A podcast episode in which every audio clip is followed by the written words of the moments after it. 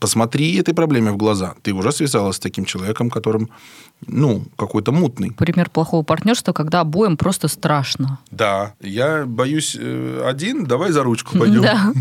Вы поссорились, и все твои намерения и намерения твоего партнера идут к черту. Ссора это нормально, люди могут поссориться. Нужно обсудить те условия партнерства, которые вас беспокоят. А не скажу, блядь. О, типа договоримся. Бля, классная у тебя прическа. Давай замутим дело.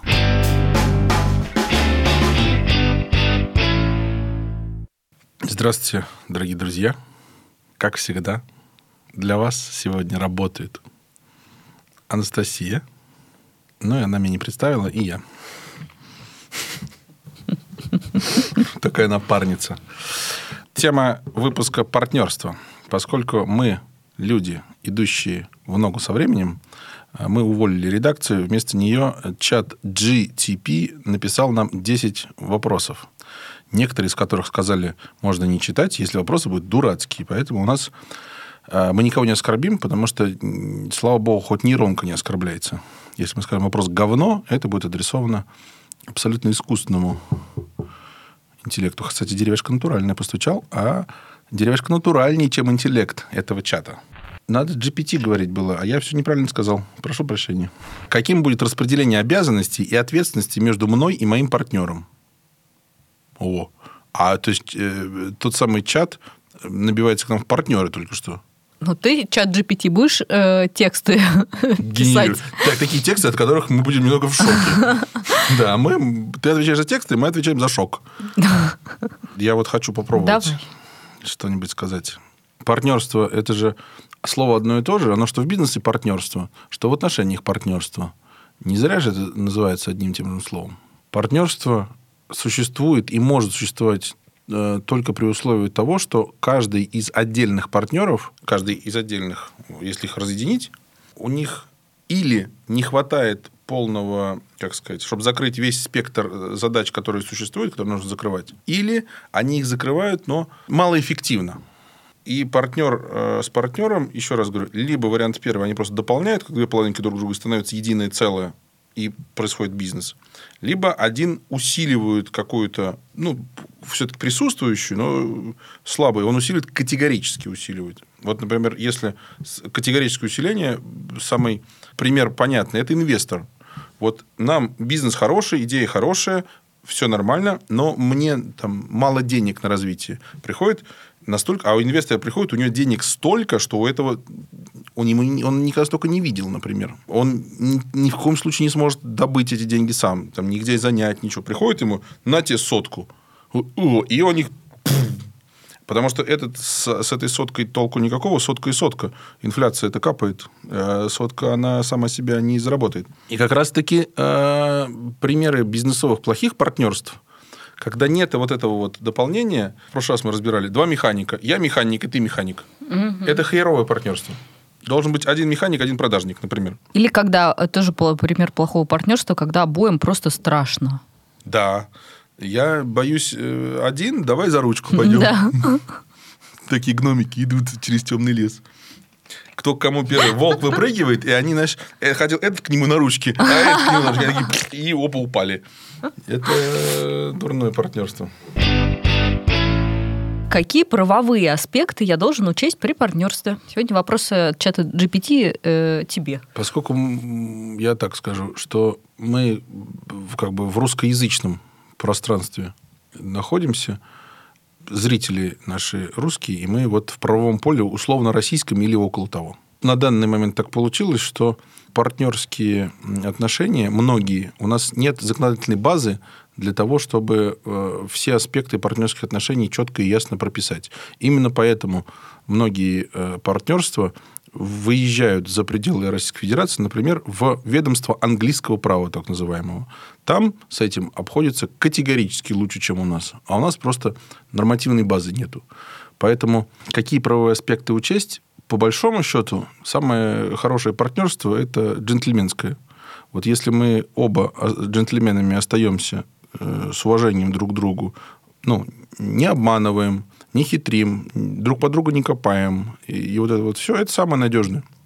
И это вне... Э, а, а поле, называется, есть, как, есть по понятиям, есть по законам. Вот по понятиям оно хорошо работает у нас. Мне кажется, что э, людей, которые живут по понятиям, мало, поэтому на это рассчитывать как раз э, особо не приходится. И как вот, например, если мы говорим про партнерство какое-то э, ну, в отношениях, что то, что вначале является какой-то любовью и чувствами, и вот ощущением, что да, я все готов сделать для человека, то потом вы поссорились, и все твои намерения и намерения твоего партнера идут к черту, если нету ну, как раз какого-то юридического документа, то все рассыпается. Это в смысле распространенная история. Этот аспект э, в том числе мне он не интересен, потому что правоприменительной практики нет. Ну, то есть, ну, на бумажке кто-то что-то сказал. В общем, я предлагаю не доводить до суда вот так. И в той ситуации, когда ты сказала, что вот кто-то поссорился, и в этой связи договоренности э, перестают действовать, это просто подтверждение того, что многие люди не готовы к тому самому, то есть э, к джентльменскому соглашению. Если ты сам после ссоры начинаешь себя вести, ну, грубо говоря, не по-партнерски, и допускаешь это э, в этой связи, скорее всего, э, что твой партнер будет так же себя вести, как, знаешь, ну, вот такой ты человек. Не надо просто так делать. Ссора это нормально. Люди могут поссориться. Это про эмоции. Я на тебя обиделся, я расстроился, трали-вали. А деловые отношения, они не в этой плоскости находятся. Есть обязательства, есть договоренности, которые нужно Мне исполнять. кажется, сложность в том, что ты рассказываешь про некоторую э, хорошую ситуацию, как если бы, ну вот хорошо было бы, если бы люди всегда действовали вот, вот по понятиям, по-партнерски и договаривались. Угу.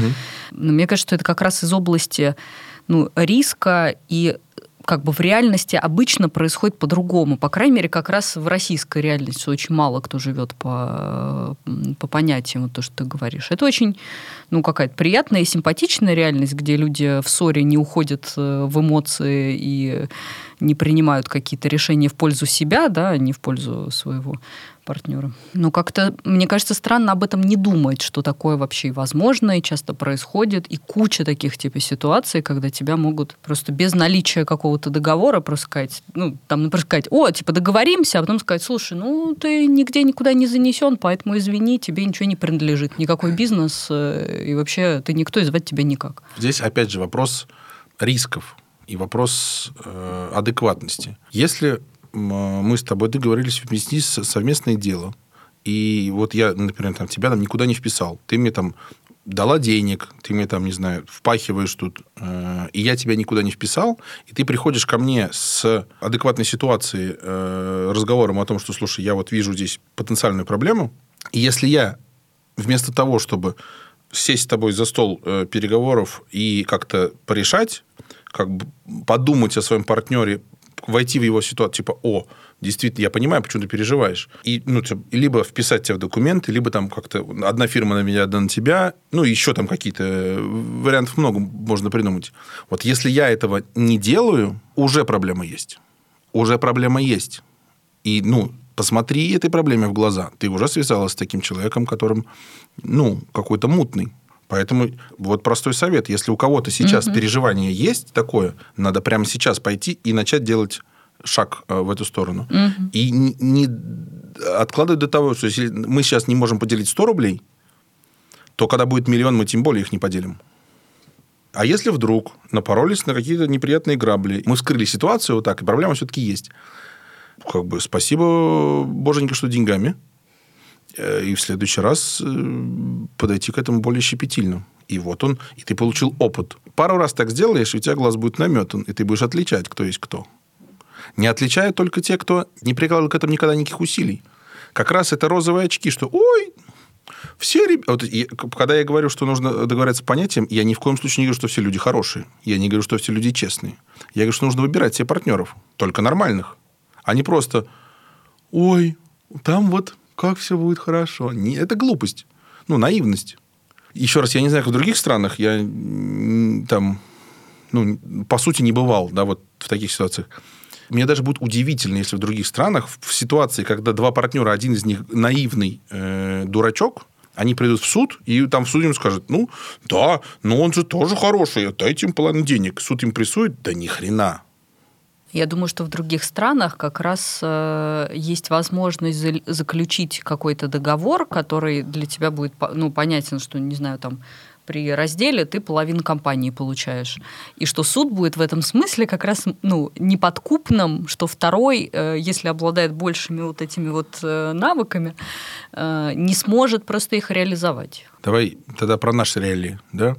Э, все молодые и дерзкие стартаперы-предприниматели, они, конечно же, э, выбирают в русских реалиях, они выбирают э, форму юрлица, называется ИП. Если у них инвестора нет, потому что инвестор в ИП точно не пойдет. Mm. Официально. Они выбирают ИП. ИП не может быть долей. И это закон не так устроен. Чтобы были доли, это нужно ООО, ну, как минимум. Это не, не очень суперсложно, но с ООшки, например, прибыль, чтобы выводить, тебе нужно платить налог на прибыль. Ну, чуть, чуть сложнее, в общем, все это дело. Больше бумажек, больше там... Не, кри, не криминально, чуть сложнее. Но в российском законе э, мы владеем с тобой там 50%, ты, еще раз говорю, 50% никогда не делайте, 50, 50, 49 у тебя, а у меня 51. Долями уставного капитала, который 10 тысяч рублей. Понятное дело, что если у нас Э, мы абсолютно белые. У нас весь товарный, если мы материалами занимаемся, весь товарный запас, все в белую, все на балансе висит, все красиво. Тогда, конечно же, то, что я говорю, там все гораздо сложнее. Но мы говорим про людей, у которых компания не ердовая. Ну, там, не знаю, вот там в десятку вы в месяц там крутите, вам большой геморрой будет всю, всю документацию, бухгалтерию по, по всем видам держать в порядке. У вас будет всегда хуй бей что. Открыли вы кафешку, например. Там было какое-то оборудование, которое вы там... Кто-то... Где-то вы там бэушное что-то купили за налик, тут что-то какой-то, по какому-то чеку, там кто-то, тут один, тут другой. И в итоге вы начинаете делить кафешку, а как его поделить? Оно неделимое. Вот вы расходитесь. Кафешка, что, пол кафешки вот так пилой распилить? Нельзя. Дальше. А, ну, типа, единственный вариант – это а, один выкупил долю у другого. Ну, тут две проблемы. Первое, а кто оценит? Сколько это стоит? Непонятно. Я говорю, то есть я как э, покупатель говорю, там, не знаю, сотку. Ты как продавец говоришь, блядь, миллион. Кто из нас прав? Ну, все в какой-то степени. А вторая проблема просто у тебя не будет денег на долю выкупа у покупающего.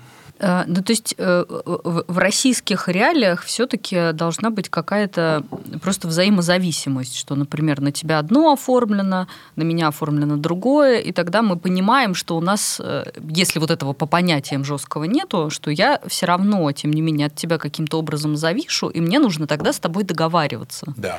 Потому что если у меня есть вот эта беспредельная власть, она часто руки освобождает, что нифига все как бы, на, ну, все у меня, поэтому я с тобой даже говорить не буду. Совершенно верно. Mm-hmm. И э, это смотрим предыдущий пункт. Если да. вы вступили в партнерство, где, от, где вашего вклада нет никакого, mm-hmm. а почему кто должен с вами считаться? Все так. А если ваш вклад есть, вы за него отвечаете, вы им управляете, в этой связи он какой, ну, условно, там, подконтрольный, угу то вот вы да, взаимодополняющие, тогда это называется система сдержек и противовесов. Да. Я не могу тебя послать, ты не можешь меня послать. Да. Ага. Это нормально. Mm. А если, еще раз, тут очень важно, э, это не те понятия, но, про которые... Но это не из области права. То это не из области права. Не из области права, понятно. А если так э, случилось, что я тебя в какой-то момент могу абсолютно безболезненно для себя, вот абсолютно безболезненно послать из партнеров нахрен, тогда давайте честно. Вопрос. Честно скажем, это не партнерство. Все это время ты на мне паразитировала. Я просто паразиты сбрасываю пассажира, и я прав. Супер, понятно. Пошли дальше. И вот это вот, и, а, как это, извините, э, извините, блядь, у меня тут... Вот это вот э, тоже, как сказать, есть под словом понятие можно там подразумевать абсолютно все, что угодно. Туда же можно сказать, а пацан сказал, пацан сделал. Вот если двое уважаемых э, коллег вступили в партнерские отношения не знаю, 10 лет назад, ну, в равных долях, предположим, да, и с течением времени э, выясняется, что фактически, оказывается, у рисков больше на себя берет один, там, не знаю, работает больше он же, там, ему принадлежит там интеллектуальная какая-то вот вклад, то есть явный перекос, явный перекос. Вот 10 лет назад перекоса не было, потому что был Биба и Боба, а потом перекос случился. Ущемленная сторона всегда это чувствует.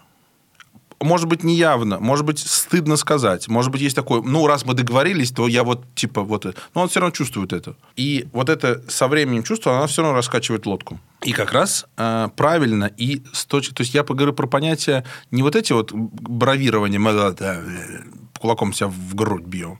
Нет, а по, по, по понятиям по-человеческим, по-нормальным. Прийти и сказать, слушай, вот текущая ситуация, я вижу вот такой расклад. Понятно, что сторона, у которой, грубо говоря, доля отжимает, ему это все не очень понравится. Само собой. Но прийти и сказать честно, и дать сказать, слушай, я так дальше там не могу или не хочу, давай там, и предложить варианты, типа, давай там как-то, давай это делить, например. Mm. Я вот вижу, что твой вклад в данный момент, вот мы текущую делим, я тогда открываю там, не знаю, в филиал, дополнительное направление или там, ну, что-то еще. Или давай пересматривать доли, или, ну, еще как-то решать. Угу. И это правильно, потому что это, э, как сказать, это справедливо. И тогда вот это вот сдерживание и противовесы, они снова как бы, ну, приходят в баланс в некоторый. Нет перенапряжения в какую-то из сторон. И, но еще раз говорю, это все не про законы, это все про людей. Какие условия партнерства мне нужно обсудить с потенциальным партнером? Я, естественно, говорю как психолог, а не как э, предприниматель. Э, нужно обсудить те условия партнерства, которые вас беспокоят. То есть нужно о них заранее э, как бы подумать, что тебя тревожит, что беспокоит, какие есть варианты развития событий, там всякие негативные сценарии в будущем, и это все обсудить. И это, кстати, есть такой ну, партнерский договор да, партнерский договор, он вне э, русского права, снова я еще раз подчеркну. Но в нем есть как раз все пункты, которые ты э, сказала. Что типа, о, о чем я переживаю, как мы будем разводиться, если что, какие мои обязанности, какие твои обязанности. И я, то есть каждый готовит свою. То есть у меня от тебя ожидания вот такие, а вклад вот такой очень часто почему-то про это забывают. Отдельным пунктом надо написать, я вот это не буду делать. То есть мало написать, что будешь делать, надо написать, чего не будешь делать. Mm. Потому что если э, как бы я вот это буду, я вот это буду, а тут остается делать надо, а вроде никто не себе, я то начинаю думать, ты делай, нет, ты делай. Mm. И получается какая-то странная э, дележка и торговля. А вот я вот это не буду как я продавать не буду. Продавать ничего не буду. Это я продавать не буду, я продавать не буду. Встретились такие. Это бизнес не получится. Бизнес не получился. Никто продавать ничего не хочет. До свидания, расходимся. Как оценить надежность потенциального партнера? Первый тезис. Э, с человеком, которого ты не знаешь абсолютно, вступать в какие-то партнерства очень важные, весомые и мощные просто не надо. Партнеру, как и бизнесу, нужно дать MVP давай попробуем, ну, немножко, на полшишечки, ну, там, давай маленький проектик, немножко денежек, или там, ты попробуй продавать, я попробую поделать чуть-чуть, без эти самые, просто вот так. В процессе делания мы друг друга узнаем. Тогда становится ясно, что за человек. Надо внимательно смотреть.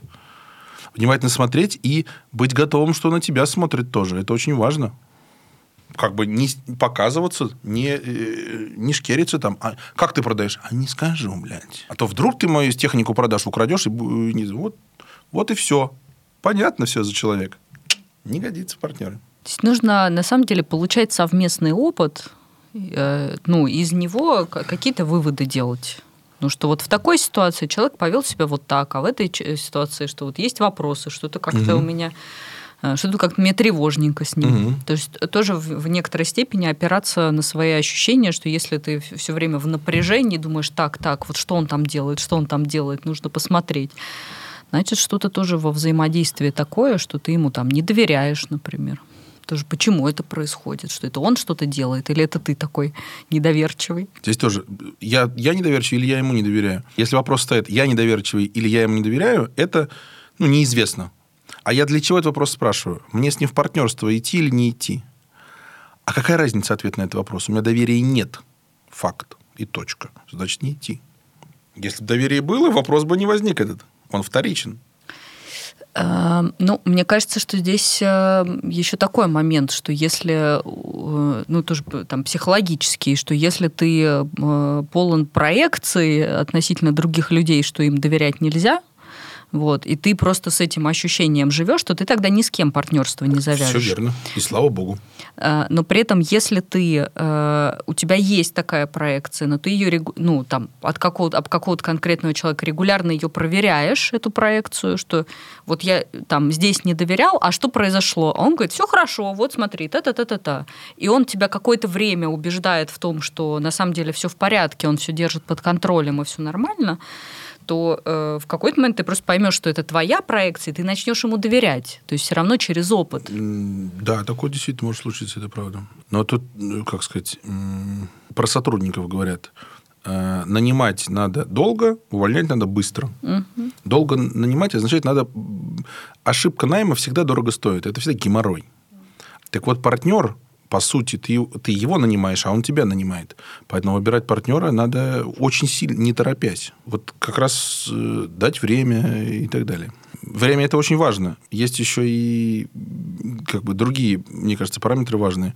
В каких-то сказках таких детских там был огонь, вода и медные трубы. Что вот в, партнер, в партнере можно убедиться, когда вы с ним либо через какой-то очень большой кризис прошли, как жопа, прям говно ложками жрали, половниками, ну, сильно прям. Или много маленьких тоже пойдет. Да? А когда вы с ним прошли в какой-то, ну, условно говоря, успешно, всех, у всех хорошо, там денег хватает, настроение хорошее, все счастливы. Да? Медные трубы, наверное, в данном случае как бы не очень важны. Да? Но медные трубы – это тщеславие. Деньги и тщеславие в данном случае очень близко, поэтому это примерно одно и то же. Но пройти через говно и пройти через ништяки, вот только после этого и плюс время – тогда вот три фактора, и можно сказать, что с партнером, вот я, типа, я с ним в разведку пойду. То, что, что такое, это же фраза из каких-то советских фильмов, да, а эта же фраза очень хорошая. Пойду в разведку, это означает, что я ему абсолютно доверяю как себе. Мы с ним один на один останемся на вражеской территории. Пизда. Если, если он меня подведет, я умру. Я ему свою жизнь доверяю. Вот это... Так, вот так, это партнер. Вот это партнер, да, вот это партнер, правильно. А если ты пока к своему партнеру так про него сказать не можешь, ну, значит, вот вы еще находитесь в периоде вот этого знакомства. Действительно, очень хорошая э, мысль, что вот, э, там говорят, что друзья познаются в беде, а вообще-то в радости тоже. Да. Очень сильно. То есть, насколько будет ли человек тебе завидовать, как он будет с этой своей завистью, если она у него будет, как он с ней будет обходиться там, и так далее. Что это тоже очень важный э, период очень много э, друзей перестают быть друзьями, как раз когда у тебя все хорошо. Ну, если партнер у вас хорошо становится одновременно, Поэтому здесь зависть э, не... Просто какой-то партнер может, э, знаешь, как есть фраза «деньги портят людей». Например. Ну, да. Вы денег заработали, а он на радостях, там, не знаю, забухал или уехал там на Мальдивы на три месяца. Потому расслабился. Что, да, расслабился. И такой, э, Валера, у нас там еще обязательства, планы, проекты. А он, ой, что-то меня размотало. Такой, ну, понятно. Какие риски могут возникнуть при партнерстве и как их минимизировать? Если принять во внимание все то, что я говорил раньше, то есть вот полагаясь на эту позицию, чтобы я не повторял, мне кажется, единственный риск при партнерстве – это предательство. Потому что и вот если про ссору речь идет, про ссору, зависть и там что-то еще, это означает, что он выбирает себя, то бишь не выбирает ваши отношения и тебя. Но это и есть предательство, это оно и есть. А, ну, предательство тогда это э, обман договоренности или это что-то нет, больше? Нет, нет, нет, нет. Предательство не есть обман договоренностей. Обман договоренностей – это фраза непонятная. Договоренностей нету. Ну, обман партнера как говорит э, Владимир Константинович, можно э, соперничать, а можно сотрудничать. Вот когда ты со своим партнером перестаешь сотрудничать и начинаешь соперничать, это и есть предательство для партнерских отношений. Соперничество это в некотором смысле, он уже враг твой. Ты начинаешь копать против него. Это и есть предательство. А э, договоренности, любые договоренности можно передоговориться. Любые договоренности можно передоговориться вопрос диалога. Если к диалогу оба открыты, если мои аргументы достаточно э, весомые, и если мой партнер настроен меня слышать и слышит мои аргументы и хочет приложить к этому усилия, мы договоримся. Да, обман договоренности я имею в виду в одностороннем порядке, без... Э, Это просто обман, точка. Ну да. Ну, мне почему-то кажется, что здесь э, все равно речь идет, э, как это, я фантазирую, что опять про правовое поле, что, то есть, а, от чего и как я могу перестраховаться, чтобы ну, не случилось вот этой неожиданности, что мой партнер э, ну, так же, как это и бывает в обычных отношениях, что сейчас мы партнеры, а потом как бы я понял, что все, нет, ну, как бы ценности разошлись, я действительно не чувствую тебя уже как партнера, э, не вижу, и, и похоже, действительно мы конкуренты. Вот, значит, э, первое, значит, вы упустили тот момент, когда вы могли подоговориться. А если сейчас вы уже конкуренты, а не партнеры, тогда нет, э, здесь не идет речь о том, что какие у меня риски с партнерством. Риски у вас сработали еще тогда. Вы стали другу врагами. И сейчас то, что происходит, это вопрос не в партнерстве. Вопрос, как вы будете выруливать из ситуации, когда рядом с тобой сидит твой враг. Да, тогда очень хорошая э, здесь мысль про то, что как минимизировать эти риски, это больше разговаривать друг с другом и больше стараться друг друга слышать на этапе, когда это партнерство еще есть, чтобы видеть вот эти ну, отклонения, когда, да. кто, ну, когда твой партнер отдаляется. Да хорошая мысль не отдаляться по-человечески и э, синхронизироваться по работе. Очень простой прием. Прийти и сказать, слушай, вот э, давай договоримся, или прям сразу можно начать. Вот месяц прошел нашего сотрудничества, дай мне обратную связь о моей работе. Или обо мне как о партнере. Если моя задача была инвесторская, у меня работы нет, я вот как, как инвестор, например. И там ты скажешь, слушай, вот это хорошо, это хорошо, но там, как инвесторы бывает, это, ну ты заебал лезть в операционку. Uh-huh. Вот по-братски. Все. Начинаем обсуждать.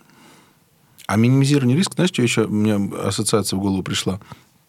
Что когда я говорю, э, надо доверять, это такое тоже некоторое, ну, такое бравирование, да? Такое удаль молодецкая. Типа, я, мы надо доверять, это круто, тролливали. Примерно то же самое, как э, этот скалолаз по скале лезет, он же не собирается падать. Он вообще крутой чувак. Он такой, м?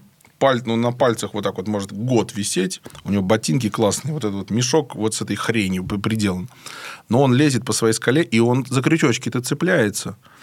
Подлез, зацепился, подлез, зацепился.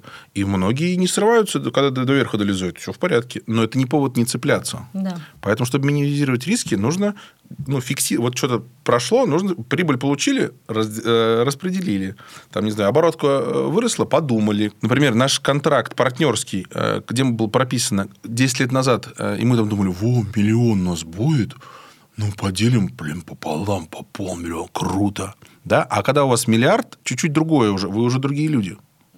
И надо этот партнерский контракт тоже в соответствии с текущим положением, с размером компании, там еще, может, какие-то факторы есть. Его нужно подправлять, переписывать, синхронизировать со временем. Как за крючочки цепляться за эти.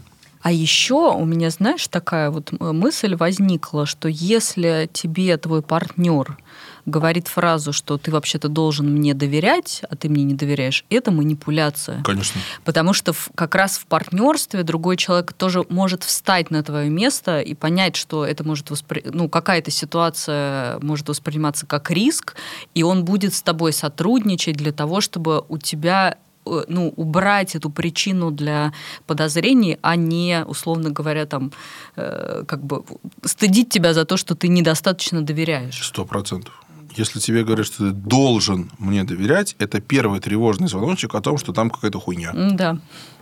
То есть, либо, типа, с чего это ты мне не доверяешь? Да, либо с, с делами херня, но не обязательно с делами. С человеком может быть херня. А с человеком, с которым херня тоже идти, mm-hmm. в, как это, в, в, в далекое путешествие, в рисковое, ну его нахрен. Да. Вдруг он там, у нее там по дороге что-нибудь заклинит. Mm. Стремное дело. Как определить, что партнерство может быть выгодным для моего бизнеса? Э, ответ короткий. Если этот партнер тебя однозначно усиляет. Э, и верно обратное. Если ты не видишь прямо здесь и сейчас или этот партнер тебе не может рассказать так, что ты это поверишь, чем он тебя усилит, в этом партнерстве нет никакого смысла сразу. Просто прикольный чувак. Ну, давай, ладно. Ну, бля, классная у тебя прическа. Давай замутим дело. Я буду любоваться на нее, да. мотивироваться и делать больше дел. Или как, э, если без шуток, то классика жанра, и я ярый представитель э, этой плеяды людей, которые начали предпринимательскую деятельность со своим другом на основании того, что это мой друг. Давай... Это про лояльность?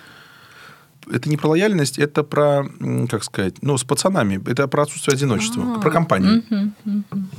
Понятно. То есть это вообще к бизнесу не имеет никакого, никакого отношения? Никакого.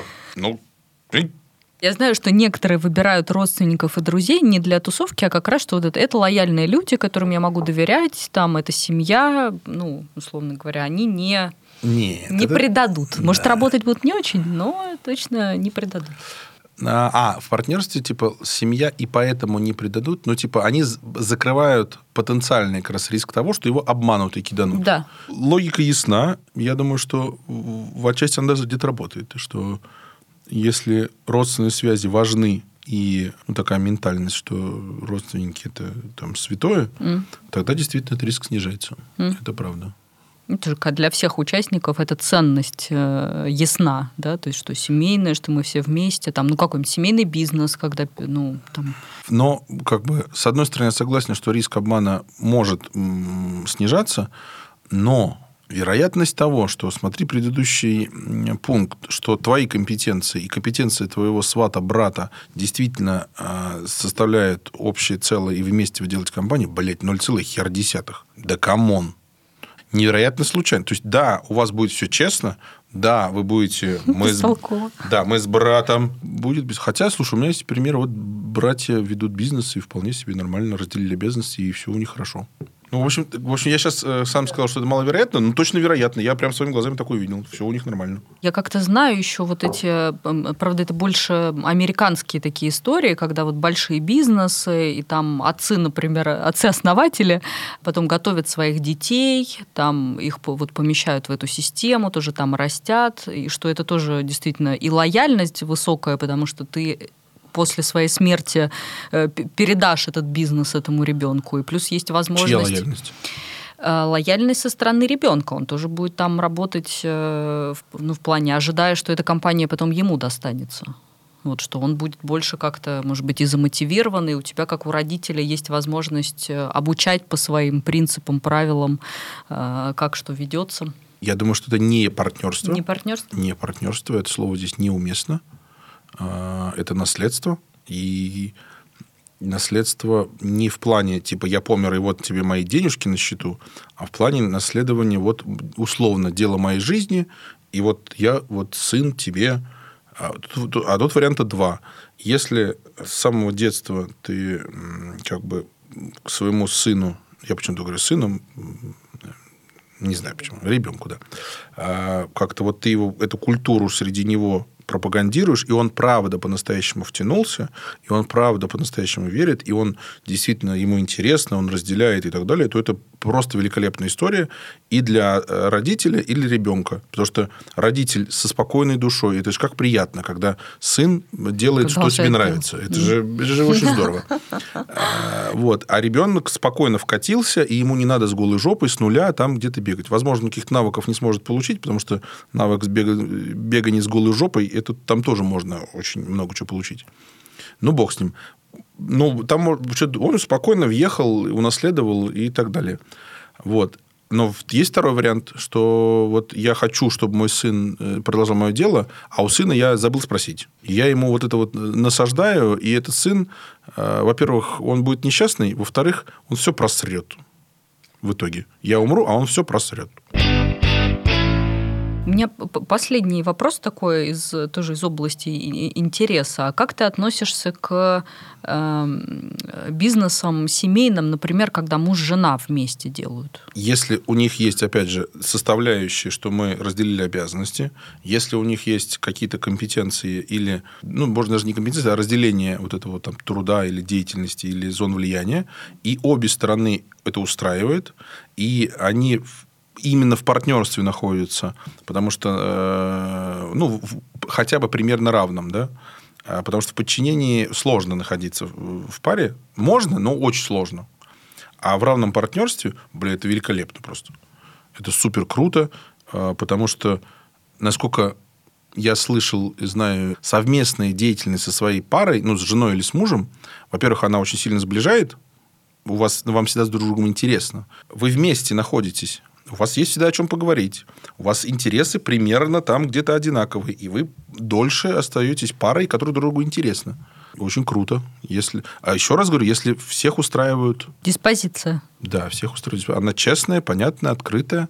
я, как сказать, не могу сказать, что прям это моя мечта, но если со мной такое случится, я буду очень рад. Я думаю там про, во-первых, риски, что личное переносится на профессиональное, профессиональное на личное, что это такое, ну, это для взрослых Именно. людей. Это не для... Вот, Ой, божечки, я обиделся опять. А второй момент, что то, что ты говоришь, интересно сближает, что может и э, ну, как раз слишком много вместе, что нет вот этого отдельного пространства какого-то. Так это просто нужно тоньше настраивать рабочий процесс. Если, грубо говоря, ты отвечаешь за производство, а я за сбыт, то вы не пересекаетесь. Мы даже не пересекаемся никогда на работе, боже мой. Если мы, мы можем не пересекаться. Мы там, не знаю, на планировании месячном встретились. Важно, точно, когда мы встретились на формате, формат держать, а не вот это вот, блядь. Я что-то не подготовил, потому что мне борщ не сварил. Ну, такая себе история. А если... Ну, можно, можно настраивать. А при этом, если мы хотим пересекаться чаще, мы можем пересекаться и даже типа назначить рабочую встречу, на которой мы там ля-ля-ля, что-нибудь такое нерабочее делаем. Понятно. Отлично, кайф. Кайф. Пора заканчивать. А, до свидания, дорогие зрители. До свидания, чат, а, буквы которого я не могу запомнить, как правильно произносить. Пока-пока.